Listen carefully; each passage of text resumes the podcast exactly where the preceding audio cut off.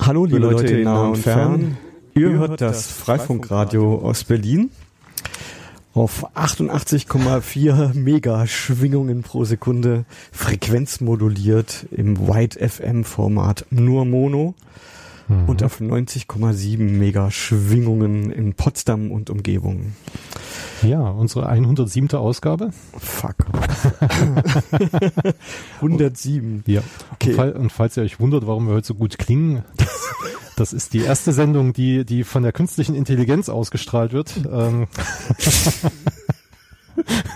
So, sobald wir eine finden. Genau. Ja. Nee, äh, wir weihen hier gerade die neuen Biodynamic Headsets ein, die wir jetzt haben hier im Studio. Ja, also die moderne Technik hat hier eingezogen. Podcast Goldstandard äh, für Mikrofone und Headsets gefunden hier. Genau. Wie immer der Aufruf, Leute, wir brauchen Themen. Nächstes Mal, versprochen, kriegen wir den Matthias Jud von CallNet, ja. hoffentlich. Ansonsten müssen wir ihn am Tag vorher betrunken machen. Shanghai. Genau, er hat sich ja, äh, er hat sich ja gerade abgesetzt und ist nicht in Berlin, deswegen kann er heute nicht hier sein. Ähm, aber äh, wenn ihr auch von etwas weiter wegkommt, ist das auch kein Problem. Dann können wir auch gerne eine Vorproduktion machen und äh, eine das Sendung aufzeichnen und dann zu gegebener Zeit hier ausstrahlen. Aber live macht es am meisten Spaß. Ja. Genau.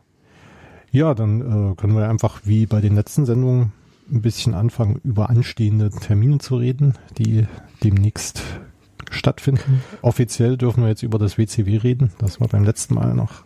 Okay, also wir nicht ganz durch den Circle durch, aber jetzt. Äh, es ist durch den Circle der Seabase genau. gewandert und ist genehmigt. Genau. Wir, findet statt an welchem Datum? Das findet nach äh, dem christlichen Feiertag Himmelfahrt statt. An dem orientiere ich mich irgendwie gar nicht. Ja, für viele Menschen ist das vielleicht ein Orientierungspunkt, weil da hat man einen Tag frei und danach einen Brückentag und ähm, Ist es Happy Cadaver Day oder? Hm, nee, das wäre frohen Leichnam. ist, äh, Aber Kadaver trifft es vielleicht auch, ist ja bei in vielen Gegenden als der Männertag bekannt. Ähm, genau, es wird vom 19. Mai bis 21. Mai stattfinden auf der Seabase in Berlin. Im Wiki ist auch schon alles vorbereitet. Da gibt's jetzt äh, die Veranstaltungsseite zum Wireless Community Weekend. Das ist das 20-jährige Jubiläum dieser Veranstaltungsreihe. Im Jahr 2003 gab es die erste Freifunk Summer Convention auf der Seabase und daraus ist dann tatsächlich das Wireless Community Weekend entstanden. Genau, letztes Jahr haben wir 20 Jahre Wavelöten in der Seabase gefeiert, was so quasi der Inkubator für die Freifunkszene war. Und dementsprechend folgt jetzt das Wireless Community Weekend. Genau.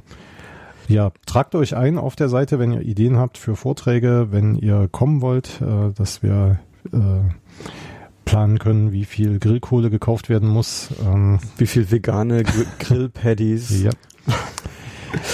Genau, also dass, dass wir das auch die, die ganze Veranstaltung ein bisschen planen können, hilft uns das enorm, wenn ihr euch eintragt und man kann da auch Übernachtungsbörse und was weiß ich organisieren. Wir suchen auch noch mal raus ein paar Hostels, wenn ihr da Tipps braucht. Das äh, das Accommodation Package. Genau. Ja, es gibt kein, wird kein Package wahrscheinlich geben, aber wir werden zumindest äh, für diejenigen, die jetzt nicht jeden Tag in Berlin rumhängen, äh, vielleicht sagen, wo sie sich mal melden können und fragen können nach einem Bett. Super.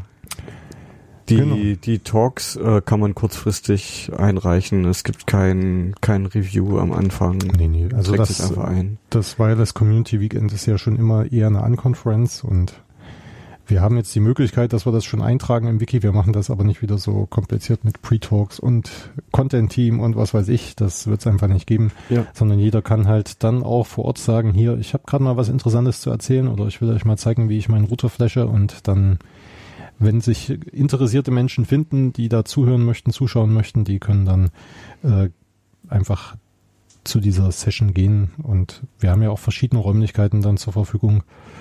Auf der Hauptbühne hätten wir dann die Möglichkeit, die Talks wieder aufzuzeichnen und später auch nochmal zur Verfügung zu stellen. Da wird es vielleicht ein bisschen Planung geben, aber jetzt auch nicht so krass, dass wir irgendwie äh, da massig viel Zeit reinstecken wollen. Genau, der Mai ist richtig voll. Davor findet das Battle Mesh Nummer 15 statt in Calafou, Spanien, also in der Nähe von Barcelona. Ja.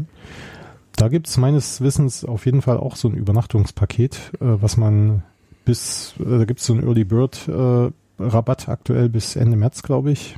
Genau. Das, das steht auf der Website. Genau. 60, äh, 60 Euro als Early Bird zahlt man für die Unterbringung, äh, sonst 100. Ja. Und ich glaube, man kann dort vor Ort sogar zelten. Ähm, bin ich mir jetzt nicht ganz sicher. Ähm, ich war selber noch nicht in Carrefour, aber das ist irgendwie, ähm, war früher mal, glaube ich, so ein verlassenes äh, Dorf oder so ein Ferienressort, wenn ich es richtig weiß. Aber ich, ich war noch nie da. Ähm, ja. Dafür muss man halt wieder nach Katalonien. Genau.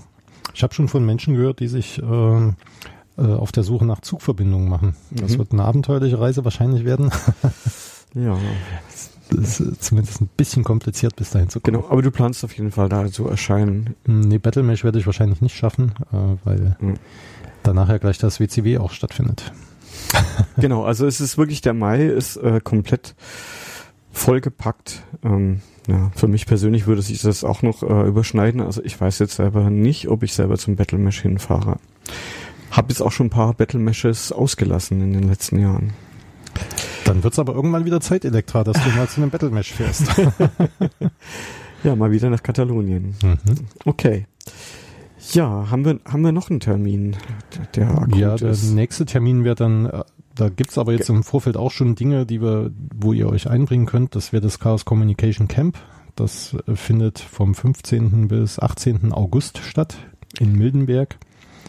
Und wir als Freifunk haben uns unter das Dach der Bits und Bäume äh, mitgeschlagen und werden da äh, mit organisieren, eine Bühne vielleicht mit betreuen äh, und so ähnlich wie wir das auch vom Open Infrastructure Orbit vom Kong Kongress kannten, äh, solche Dinge planen wir da plus halt mit Zelten.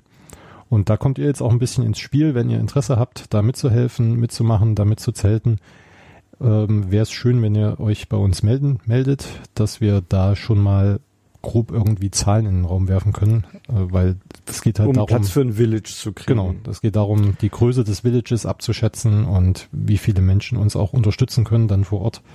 Das, äh, da gibt's ja dann auch immer genug, genug zu tun. Also genau. Hatten wir eigentlich das Datum vom Battle Mesh gesagt? Ich glaube nicht. Nein. Der 8. bis 14. Mai das, das ist, ist von Montag, 15, von Montag bis Sonntag. Ne? Genau. So, also Chaos Camp, endlich mal wieder. Mhm. Da ist ja zum Glück keins ausgefallen. ja, weil es ja nur alle vier Jahre ist. Genau. genau.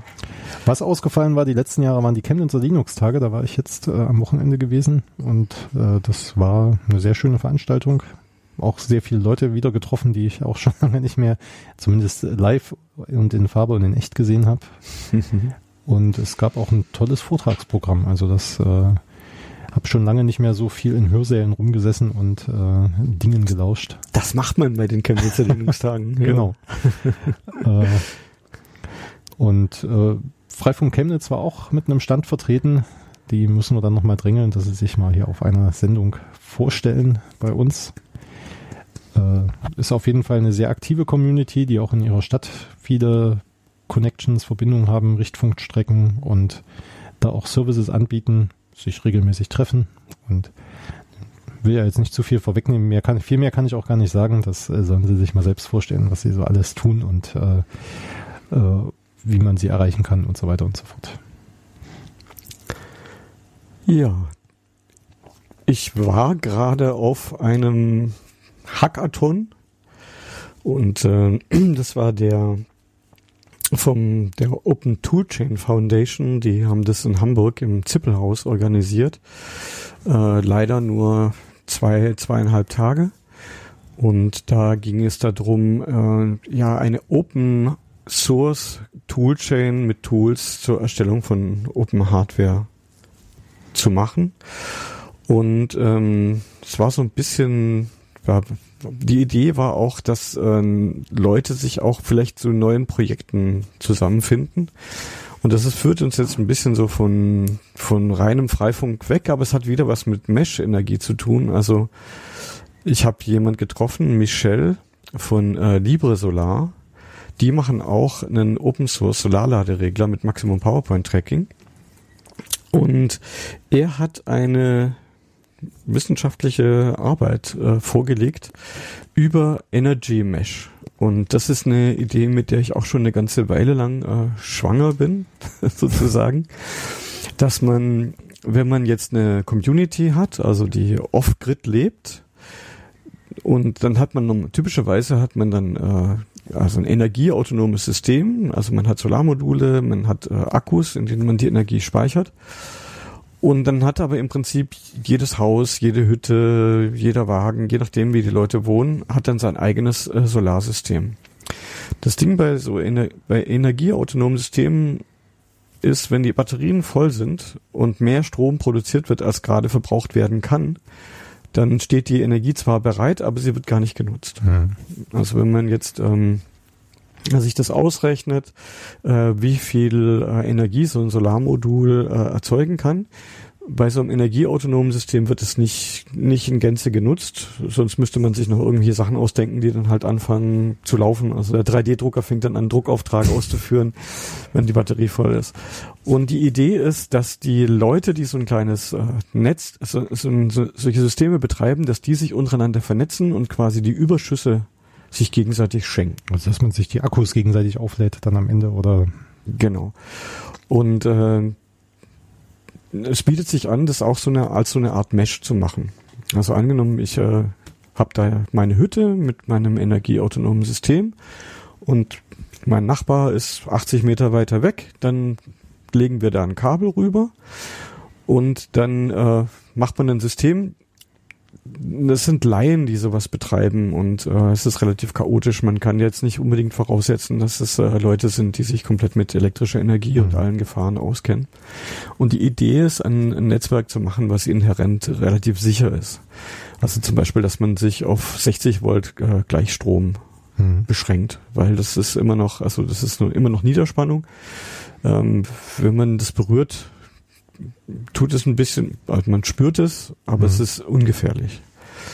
Zumindest von der Spannung her. Genau. Und dass man immer, wenn man Überschüsse hat, dann äh, füttert man quasi das Netz, also erhöht die Spannung in dem Netz. Mhm.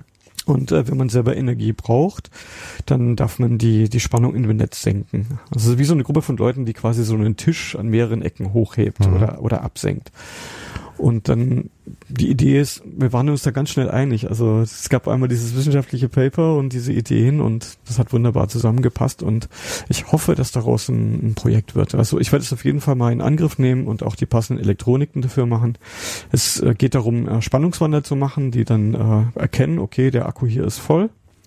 Äh, ich habe Überschussenergie, da erhöhe ich die Spannung und fütter 60 Volt auf dieses Netz. Mhm. Und im Umkehrfall, wenn ich die Energie davon verbrauchen möchte, dann darf ich das Netz halt bis zu einer bestimmten Spannung belasten. Also ich darf es zum Beispiel bis auf 56 Volt mhm. an meinem Knotenpunkt absinken lassen. Und dadurch gibt es halt Leute, die füttern das oder die entnehmen das. Das ist nicht dafür gedacht, dass es Tag und Nacht läuft. Ne? Das wird dann nur Spannung drauf haben, wenn halt äh, Überschüsse überhaupt in diesem Netzwerk drin sind. Ja, wenn man von Solarenergie ausgeht, wäre es ja dann nachts so, dass keiner mehr füttern kann, äh, zum Beispiel. Genau. Sonst müsste man halt äh, quasi ein System machen, was die ganze Zeit irgendwie äh, irgendwie Speicher hat, die dann auch entleert werden. Hm. Die Idee ist einfach quasi ähm, die Energie zu verteilen, so dass die Speicher alle möglichst voll sind und dadurch halt auch den Akkuverschleiß zu reduzieren. Hm. Ja. Genau, es, es, gibt schon Ansätze dafür. Ich habe da was gesehen. Das waren aber Leute, die wollten dann wirklich auch noch eine Datenkommunikation drüber machen. Also zum Beispiel dann noch mit irgendwie LoRa oder so oder auf die Leitungen und dann die Idee, dass man quasi noch ein Billing drauf macht, also dass mhm. man quasi noch Geld verdient, wenn man das, das System füttert. Aber das widerspricht mir, also das widerstrebt mir. Das äh, finde ich braucht man nicht machen. So. Ja, ich glaube, die großen Herausforderungen sind wahrscheinlich auch eher die Sicherheit, dass du keine Kurzschlüsse verursachst und sowas äh, und dass genau. du wahrscheinlich irgendeine Art Kabel hast, was du einfach nur, die du zusammenstecken kannst äh, und dann Genau. Ohne dass man sich, äh, dass sich die Laien über die Topologie Gedanken machen müssen, oder? Ja, das ist, genau. Leute müssen halt wissen, dass sie auf jeden Fall Sicherungen an diesen Knoten haben müssen. Mhm. Und genau, da muss man ein bisschen Entwicklung einstecken. Aber ja, also die Idee, ich finde sie halt, ja, mich spricht das sehr an. Andere Leute haben da auch Interesse dran und genau, also ein, ein Energy Mesh.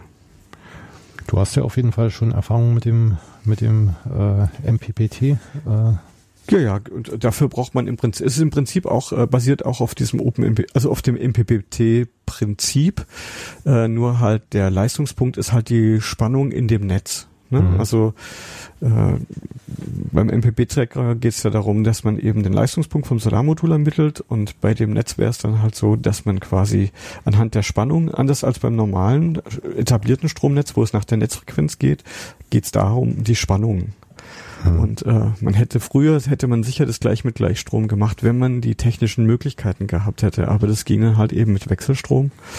Und über die Frequenz kann man das koordinieren, deswegen hat sich das so etabliert. Man überlegt ja jetzt auch die großen Stromtrassen in Deutschland mit Gleichstrom zu betreiben. Also äh, das, das gibt es ja. Äh, hm. Ich glaube, Siemens hat das gemacht. Ähm, und die sollen 1000 Kilometer Leitung mit nur zwei Prozent Verlust ermöglichen. Also da kann man dann wirklich über große Distanzen mit sehr geringen Verlusten die Energie übertragen. Genau. Man könnte das Gleichstromnetz könnte man auch mit höheren Spannungen machen, also wenn man jetzt größere Distanzen haben möchte. Aber die Idee ist es erstmal jetzt in diesem Kleinspannungsbereich zu haben. Es macht schon einen großen Unterschied, ob man 60 Volt oder nur 12 Volt hat. Mhm. Aber dann beim Anwender selbst würden am Ende immer nur 12 Volt rauskommen, oder? Genau, genau. Es ist, das ist auch etwas, was ich häufig zu Leuten sage. Da werden sie sicherlich auch unterschiedlicher Meinung sein.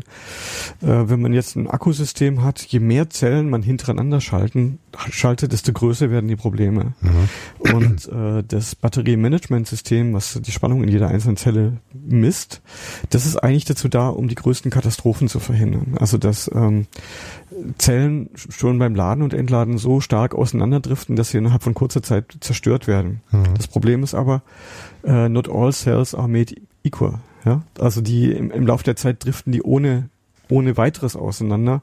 Und also zum Beispiel mache ich das, wenn ich äh, Lithium-Ionen-Akkus brauche, äh, dann schlachte ich häufig äh, an so, an so Batterie-Recycling-Stationen abgelegte Laptop-Akkus. Mhm. Nehme ich dann, äh, guck, mach die auf und hole mir dann die Zellen raus, die noch gut sind. Das ist häufig so, wenn dann drei Zellen oder drei Paare von Zellen in Reihe geschaltet sind, dann sind zwei Paare häufig noch sehr gut und es mhm. ist halt eben nur ein Zelle oder ein Paar von Zellen ist halt defekt. Das kann man dann halt auch wegtun und so und dann kriegen die ihr zweites Leben. Ja. Und für wie groß denkst du, könnte man so ein Netz dann gestalten? Also wäre das so, weiß ich nicht, äh, so ein Wagenplatz oder so ein... Äh zum, genau, zum Beispiel. Das, das bietet sich an, genau. Und zumal, wenn es zum Beispiel irgendwelche Wagen gibt, äh, wo niemand wohnt, also zum Beispiel, wo es ein Bad gibt, wo was beleuchtet wird, eine Küche mit mhm. Küchenmaschinen und so, und also ja, mit 10 äh, Ampere kann man bei 60 Volt kann man 600 Watt übertragen. Das ist jetzt für die Leute, ja, ich habe ja einen Föhn mit 2000 Watt oder ich habe einen Staubsauger mit irgendwie 1000 Watt.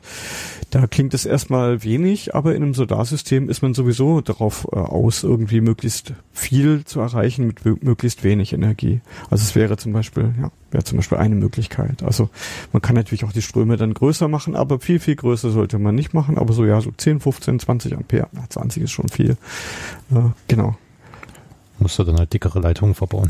ja, oder, oder dann halt doch die Spannung erhöhen. Aber wie gesagt, dann muss man eben wiederum vorsichtig sein. Äh, Gleichstrom ist dann halt dann nicht mehr ungefährlich. Ne? Also die, genau.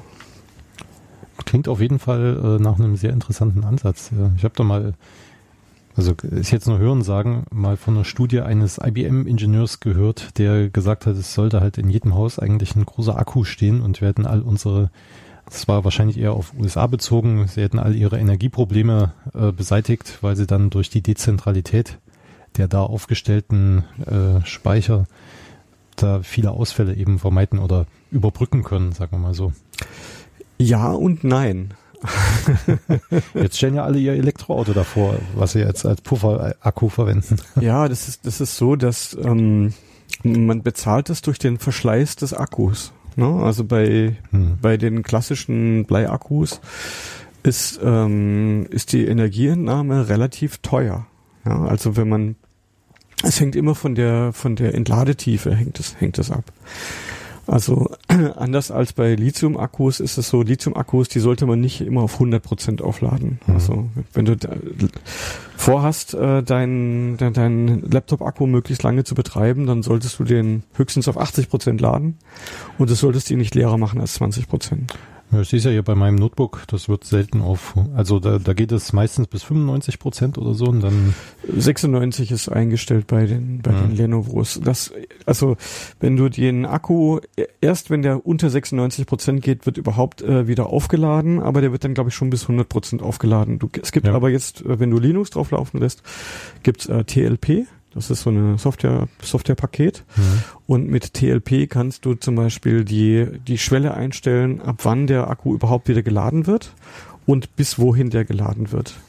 Das ist ein sehr gutes Tool. Also wenn du wirklich so nachhaltig irgendwie damit arbeiten mhm. willst und damit kannst du im Prinzip, ja, bist du wahrscheinlich so 4000 Lade-Entladezyklen aus dem Akku rauskitzeln können. Ansonsten, ja, geht er eh relativ schnell kaputt. Also gerade dieses also laden bis 100 Prozent, hm. das stresst dann den Akku gehörig. Ich bin hier noch ganz zufrieden. Der ist jetzt drei Jahre alt und äh, nee, vier. Vier Jahre und der Akku hält schon immer noch äh, ganz gut durch. Ja. Ja, das sind halt noch so Lithium-Akkus äh, mit Kobalt drin. Also da hat man dann eben diese ja, problematischen Rohstoffe drin. Hm. Mittlerweile gibt es jetzt auch die ersten Elektroautos mit Natrium-Ionen-Akkus. Und äh, da, da setze ich große Hoffnungen drauf, weil mhm. da kann man dann Akkus viel billiger machen und ja. man braucht eben nicht so problematische Rohstoffe. Also Natrium haben wir ohne Ende. Genau. Äh, apropos Hardware, du hast ja mal, äh, äh jetzt steht ja der Frühling vor der Tür, hast mir mal erzählt von einem Gießsystem oder von so einem äh, Bewässerungssystem. Bewässerungssystem, genau. Äh, genau, zurzeit müssen wir noch nicht bewässern. genau. Aber ich befürchte, die Zeit kommt. Das, das, was heißt hier befürchten? Äh, ich hoffe darauf. Ja. Also es gibt jetzt dieses eine System und das werden wir jetzt testen. Mhm. Also ich bin darauf gespannt, äh, wie sich das alles bewährt. Also vor allem diese feuchte Sensoren. Da bin ich noch so ein bisschen, hm, mal schauen. Wie lange sie durchhalten, bevor sie weg erodieren. Ja, und ich meine, ich kann halt nur in der Software halt Entscheidungen treffen auf der Basis von diesen Sensordaten und dann ein paar mhm. Checks drüber laufen lassen, ob das alles noch irgendwie plausibel ist, was da passiert. Ja.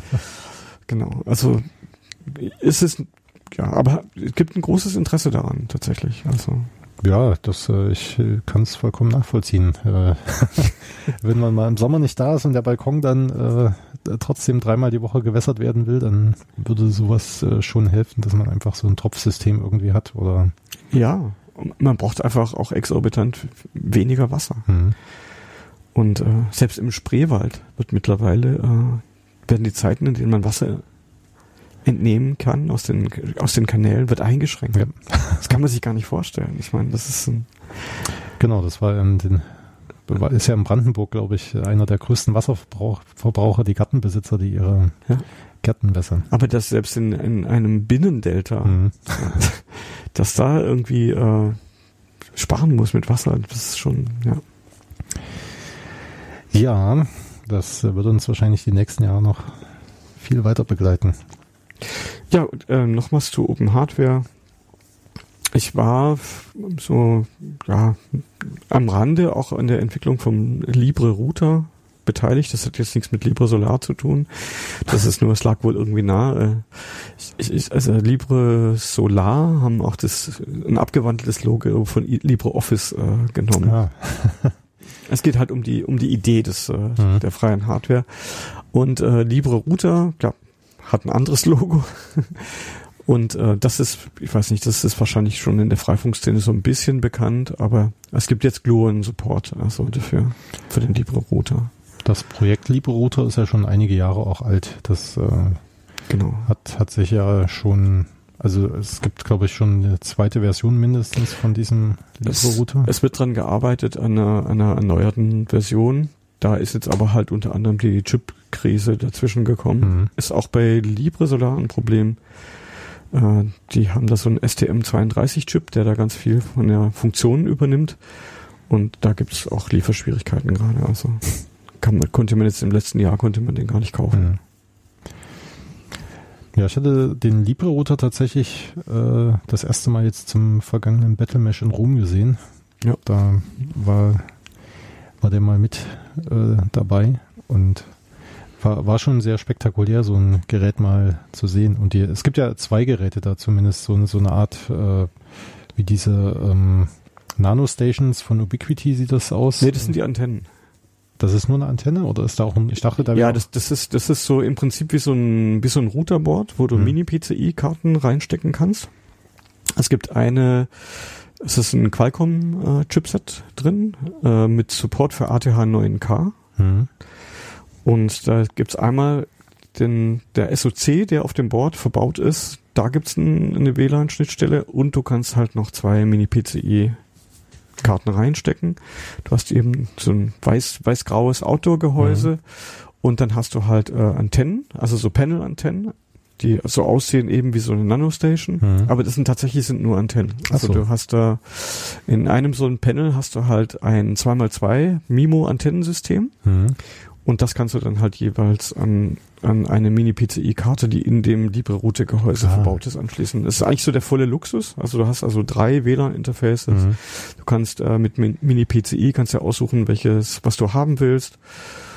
Ja, ich weiß jetzt nicht irgendwie, ähm, Preis war glaube ich 179 Dollar oder sowas. Also jetzt nicht so ganz billig, aber es ist halt schon ja wie so ein Routerboard ja. und halt mit Antennen und allem dabei. Und es ist halt ja von die Community hat sich überlegt, äh, im Prinzip na der die ähm, Altermundi heißen die in, ja. in, in Lateinamerika, wie Freifunk auch. Und die haben sich halt gedacht, scheiße, wir rennen da immer irgendwelchen sich ändernden Hardware-Revisionen hinterher, wir machen unsere eigene Hardware und ja, das Projekt gibt es und die Hardware ist da Genau, es gab ja auch noch das Softwareprojekt LibreMesh dazu irgendwie. Da weiß ich aber gar nicht, das scheint ein bisschen eingeschlafen zu sein. Ja, LibreMesh ist im Prinzip die, die Software von Altermundi, glaube ich, dafür. Mhm. Da fehlt es, glaube ich, so ein bisschen an Entwicklerressourcen. Ja. Also, genau. Aber dass es jetzt Gluon-Support dafür gibt, äh, kann nicht schaden. Ähm, gibt jetzt noch irgendwie äh, Gluon kommt, glaube ich, noch nicht so richtig damit zurecht. Also müssen sie noch dran arbeiten. Mit so viel Radios auf einem Gerät. ja, muss man ein paar Konfigurationsoptionen schaffen. genau, genau. Das, genau. Und der, da gab es noch irgendwas mit der mit dem Watchdog. Da gibt es aber so einen Fix dafür, weil es gibt einen Hardware-Watchdog in dem, dem ja. Router. Genau. Aber das, das soll laufen. Genau. Apropos Entwicklerressourcen, ähm, in der nächsten Woche geht die Bewerbungsphase für Contributor Contributors oder Kontributoren oder wie man die dann auf Deutsch nennt. Leute, die was beitragen, ja. Genau, beim Google Summer of Code los. Ähm, zum einen gibt's schon eine Menge Ideen, die wir aufgeschrieben haben. Äh, also wenn ihr jemanden kennt, der sich, der sich fragt, was kann ich für Freifunk tun? Frag nicht, was genau. Freifunk für dich tun kann. Äh, dann gebt die Info gern weiter, dass wir da gern äh, uns äh, Proposals ansehen. Äh, wenn ihr noch Last-Minute-Ideen habt, äh, die können auch immer noch mit reinwandern. Oder äh, wenn sich da, wenn ihr irgendwie jemanden habt, mit dem ihr zusammen da was auf die Beine stellen wollt, ihr der Mentor sein möchtet, dann kann man das auch über ein Proposal, ohne dass das jetzt auf der offiziellen Ideenliste auftaucht, einfach ein Proposal mit einstellen, äh, uns mal oder mir Bescheid geben, dass wir das auf der Mentorenseite auch entsprechend wissen. Nicht, dass da irgendjemand irgendwas hinschreibt und äh, dann äh, weiß keiner was. Äh, weil die Mentoren müssen wir am Ende auch zuweisen und äh, so können wir aber da auch immer noch neue Entwickler gewinnen, Entwicklerinnen gewinnen, die Hoffentlich äh, die dann sich da in der Community mit zurechtfinden. Und über Google Summer of Code haben wir tatsächlich in der ganzen Freifunk- und äh, äh, OpenWRT-Gemeinde schon einige Entwicklerinnen gewonnen, die da jetzt auch dauerhaft dabei sind und, und da beitragen, dass die Software sich weiterentwickelt. Ja, das war bei dem Hackathon, hat man gemerkt, also es war ein deutlicher Männerüberschuss, also sehr, sehr, sehr deutlich. Hm, hat vielleicht auch was damit zu tun. Es sind Leute, also Elektronik war nur ein Teil davon. Äh, viele Leute kamen halt aus dem Maschinenbau. Mhm. Und das scheint noch eine, keine Ahnung, ich vermute mal noch eine stärker männerdominierter Bereich der Gesellschaft zu sein. Ja, merke ich auch in meinem Softwareentwicklungsumfeld äh, oder auch auf den Chemnitzer Linux-Tagen war auch sehr männlich ja. dominiert. Als Programmieren noch nicht als schick galt, mhm. da haben es die Frauen, Frauen gemacht. gemacht. Also deswegen, Frauen haben den Mondflug programmiert, mhm. die ersten Computersysteme, wo man immer, wenn man was in den Speicher reingeschrieben hat, da bekam man was anderes raus, als man reingeschrieben hat. Ein System, wo sich die CPUs gegenseitig überwachen und dann mehrheitlich darüber entscheiden, wer jetzt recht hat. und das alles zu Fuß geschrieben. Nicht ja. nichts mit High Level. Genau, das war's jetzt schon mit unserer Sendung. Wir haben noch so 20 Sekunden. Ja, dann vielen Dank fürs Zuhören und bis genau. zum nächsten Mal. Und wie gesagt, Themen immer zu uns. Wir melden uns. Vielen Dank fürs Einschalten. Tschüss.